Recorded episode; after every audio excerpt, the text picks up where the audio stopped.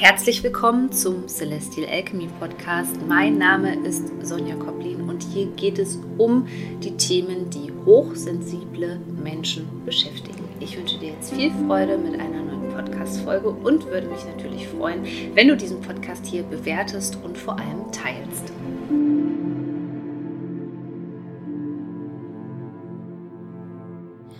In dieser Podcast-Folge geht es heute um ein ganz spannendes Thema, nämlich das Thema Hochsensibilität und Trauma. Was hat das eigentlich miteinander zu tun und wie ist das heutige wissenschaftliche Verständnis davon? Und mir ist es ganz wichtig zu sagen, dass du immer für dich reinspüren musst, was für dich stimmig ist. Denn das ist jetzt gerade so der Stand der Wissenschaft, was aber nicht heißen muss, dass sich das nicht in den nächsten Jahren ändert. Erstens mal ist es so, wenn du dich schon mal damit beschäftigt hast und dir Symptome angeguckt hast von ähm, Trauma und Hochsensibilität, dann hast du vielleicht auf einmal gedacht, äh, das ist ja fast dasselbe. Wie kann ich das denn unterscheiden oder ist es eigentlich dasselbe? Jetzt ist es so, dass ähm, im Grunde genommen gesagt wird, dass ja, ähm, Hochsensibilität eine Art von ja, genetische Eigenschaft ist, die wir mit in unser Leben tragen. Und dass die vor allem das Umfeld, ja, in dem wir aufwachsen, eben auch dazu beiträgt, wie wir mit dieser Hochsensibilität umgehen. Und wenn wir uns jetzt einfach mal vorstellen, dass du als hochsensibler Mensch alle Dinge viel stärker wahrnimmst, viel feinfühliger bist und dann auch noch in eben eine Gesellschaft reinkommst, die eben nicht auf Hochsensibilität ausgelegt ist. Ganz im Gegenteil, das Schulsystem ist nicht darauf auf, ausgelegt, zum Beispiel Einzigartigkeit zu fördern. Ja, ähm, das ganze System, was wir so durchwandern, hat eher etwas mit Zwang zu tun und mit einer sehr verstandesgeleiteten Gesellschaft, die auch ähm, wenig interessiert ist an dem Thema Heilung beispielsweise, ja, oder Emotionsmanagement oder wie man das auch eben immer nennen möchte, erst recht nicht an, sage ich mal, spirituellen Konzepten. Und wenn dann diese hochsensible Seele sozusagen diese Welt betritt, ist es natürlich sehr wahrscheinlich, dass sie traumatische Erfahrungen machen wird in ihrem Leben, spätestens beim Eintritt in das soziale System. Es kann aber auch schon viel früher dazu kommen, dass wir traumatisiert werden in Form von einem Mutterleibstrauma, ja, in der pränatalen Phase, in ähm, in Form eines ähm, Symbiosetraumas, so wie es eben oft ist, wenn wir eine narzisstische Mutter hatten, in Form von später als kleines Kind eben Bindungstrauma, Kindheitstrauma und so weiter. Und dadurch kommen wir eben auch wirklich oft zu dem ähm, Resümee, dass wir sagen, okay, alle hochsensiblen Menschen sind traumatisiert. Laut Wissenschaft ist das nicht so, aber was ich immer sage, ist, dass Trauma und Hochsensibilität Hand in Hand gehen.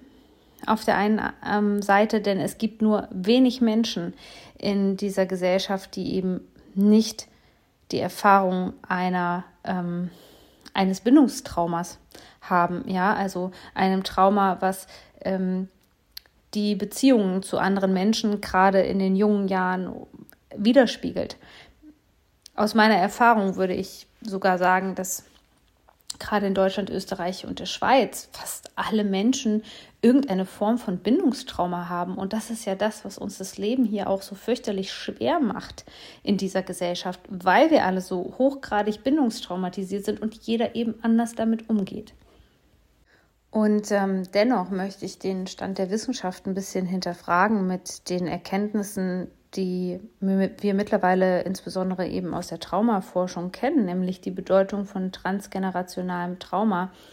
Ähm, was bedeutet, wenn man Hochsensibilität und Trauma ähm, darin unterscheidet, dass es eine angeboren ist und das andere eben nicht. Also Hochsensibilität angeboren ist und Trauma eben nicht angeboren ist was oder wie kann man denn erklären, dass es transgenerationales Trauma gibt, also etwas, was wir in die Wiege gelegt bekommen, was wir vielleicht von unserer Urgroßmutter, ja, ähm, die im Krieg sehr viel Trauma erlebt hat oder vielleicht auch schon ein Bindungstrauma hatte.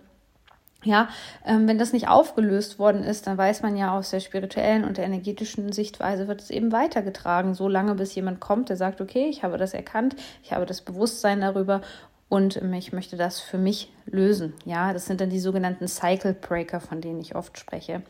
Ja, und wie erklärt man sich dann das? Dann ist ja das Trauma doch irgendwie angeboren oder nicht. So, und das ist einfach das, was ich gerne auch mit einfließen lassen möchte und weswegen ich das Ganze auch ein bisschen ähm, kritisch hinterfragen möchte, denn ähm, die vielen Menschen, die zu mir kommen, die ähm, ich seit Jahren begleite, und das sind ja in meinen Kursen wirklich äh, im Jahr äh, Tausende von Menschen, ähm, die sind alle in irgendeiner Art und Weise mit dem Thema Trauma konfrontiert. Das ist mir leider auch erst ähm, in Anführungszeichen sehr spät aufgefallen. Also jetzt ist es natürlich schon ein paar Jahre her und ich habe das in meine Arbeit integriert, aber ähm, das ist mir erst sehr spät aufgefallen, dass diese Menschen eben auch dieses Merkmal haben, also neben der Hochsensibilität und das eigentlich ähm, das Thema Trauma das ist, was die meisten ebenso beschäftigt. Gucken wir uns das, noch, das Ganze nochmal im Überblick an. Also bei Hochsensibilität sagt man eben, dass man das in die Wiege gelegt bekommt. Und ähm, was verstehen wir darunter? Also Merkmale ist ganz klar, dass wir alles ganz stark wahrnehmen. Dieser sogenannte sechste Sinn, also auch eine gute hm, Verbindung mit der Intuition beispielsweise. Ähm, aber auch das, was viele Hochsensible ähm, immer wieder machen müssen, ist, ähm, sich genügend abzugrenzen, ja, und ähm, viel in den Rückzug zu gehen, weil man schnell überreizt wird, beispielsweise. Und dadurch sind sie natürlich durch diese feinen Antennen, ja, und dieses, und das muss noch mit aufgegriffen werden, weil ich das eben super wichtig finde. Ähm, man ist natürlich dadurch, dass die Gesellschaft eben weder traumasensibel ist noch ausgerichtet ist auf Hochsensibilität. Ja, das wird in den nächsten Jahren erst in das System integriert. Das ist auch ein Teil unseres Wandlungsprozesses hier, ähm, dass wir da einfach nicht reinpassen und dadurch alleine natürlich schon traumatisiert werden. So. Im Gegensatz dazu ist es eben ähm, bei Trauma so, Trauma sind immer Dinge, die wir nicht verarbeiten können, die einfach zu viel für unser System ähm, sind. Und es ist eben auch so, dass ähm, wir dadurch immer eigentlich nach Gefahren suchen, dass wir ähm, sehr stark dazu neigen, also entweder in die Über- oder Untererregung ähm, zu gehen, in der Sprache des Nervensystems gespro gesprochen, also dass wir ständig eigentlich nicht wir selbst sein können, sondern sogenannte Bewältigungsstrategien eben suchen. In unserer Gesellschaft ist das zum Beispiel das Scrollen am Handy. Ja, also gerade bei Instagram dieses ähm, ständige Scrollen. Ähm, um positive Erlebnisse zu haben. Man sagt also, dass man dadurch eigentlich die ganze Zeit stimuliert wird auf gewisse Art und Weise. Ähm, People-pleasing ist so eine Sache in unserer Gesellschaft, also wirklich ähm, ständig versuchen, den Menschen zu gefallen. Ja, ähm, auch das ist eine Form von einer sogenannten Trauma Response. Ja, sich in irgendetwas zu flüchten, also gerade in, in Ablenkungen, in Betäubungsmittel, ähm, sei das jetzt Zucker, ähm, Junkfood beispielsweise, Alkohol, äh, Klatsch, Trash und so weiter. Also die Welt ist voller Trauma-Responses sozusagen und das ist für den Rest der Gesellschaft auch normal, muss man einfach dazu sagen. Das Wichtigste, egal ob du jetzt sagst, okay, was war zuerst da, Huhn oder Ei, so, so ein bisschen ist das bei dem Thema Hochsensibilität oder Trauma, was ich dir einfach sagen kann, ist, wenn du dich schon länger mit dem Thema Hochsensibilität beschäftigst, versuch dich einfach mal mit dem Thema Trauma zu beschäftigen, denn es wird dir ganz neue Sichtweisen eröffnen und es wird dich vor allem, und das ist ja das Allerwichtigste, mehr mit deinem Körper verbinden. Es wird dich mehr zentrieren. Ähm, es wird dich mehr erfüllen, sage ich mal, als sich nur auseinanderzusetzen mit dem Thema Hochsensibilität.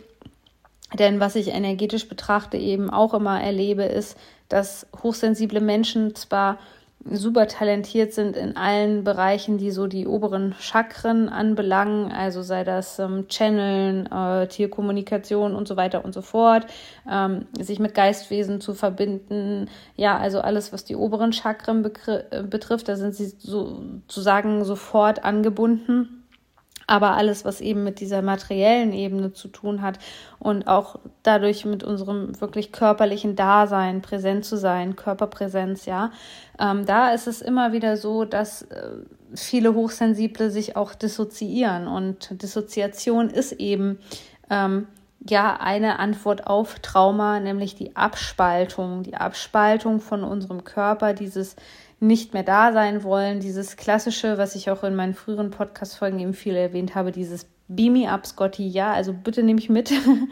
nehme mich mal mit. Ähm, ich habe keine Lust mehr hier zu sein, weil die alle so merkwürdig sind und äh, weil mir das weh tut. Und wenn man da die neuesten Erkenntnisse eben über das Nervensystem einfließen lässt und über das Thema Trauma, dann kommt man mit dieser Welt hier als hochsensibler Mensch viel besser klar. Und aus diesem Grund starten wir auch in dieses Jahr mit einem neuen Kurs von mir, mit einem zeitunabhängigen Online-Kurs, der sich eben mit dem Thema beschäftigt, also gerade mit dem Thema Kindheitstrauma, wo wir näher darauf eingehen, wie das überhaupt entsteht, was du für Mechanismen entwickelt hast, die dir das Leben schwer machen ähm, und warum es so wichtig ist, sich mit dem Körper zu verbinden, warum es auch manchmal einfach unerklärliche Symptome gibt, und vor allem gehe ich in den Körperübungen erstmals, also auch auf den Hüftbereich ein, weil der eine ganz zentrale Rolle spielt, wenn es um das Thema Kindheitstrauma geht. Und wie gesagt, wenn ich mich so in der Welt umgucke, wenn ich mein Familiensystem analysiere, wenn ich meine Freunde analysiere und da energetisch reinspüre, bin ich der Meinung, also inklusive mir natürlich, dass die meisten Menschen irgendeine Form von Kindheitstrauma erlebt haben. Und vielleicht hast du es eben auch schon erlebt, dass du dich versucht hast, mit deinem inneren Kind zu verbinden und du hast vielleicht eine, einen kurzen Input bekommen. Du weißt jetzt, was dein inneres Kind braucht, aber du merkst irgendwie in Beziehungen kommt dieses Thema immer wieder auf den Tisch. Du gehst auch hier oft in einen Fluchtmodus oder bist auch oft konfrontiert, ja, mit toxischen Menschen, die ähm, ihr inneres Kind immer wieder auspacken und das ganze Drama und Trauma hört nicht auf. Denn es ist an der Zeit, wirklich sich mit diesem Thema zu beschäftigen. Und genau darum geht es in meinem brandneuen Kurs in Innocent. Du hast auch übrigens die Chance, mir wieder Fragen zu stellen. Wir machen das so ähnlich wie in The Alchemy of Healing, also dass ich mir regelmäßig Zeit für eure individuellen Frage, Fragen nehme und die für die Gruppe beantworte. Ich wünsche dir auf jeden Fall einen guten Start in das neue Jahr und viel Freude mit Innocent.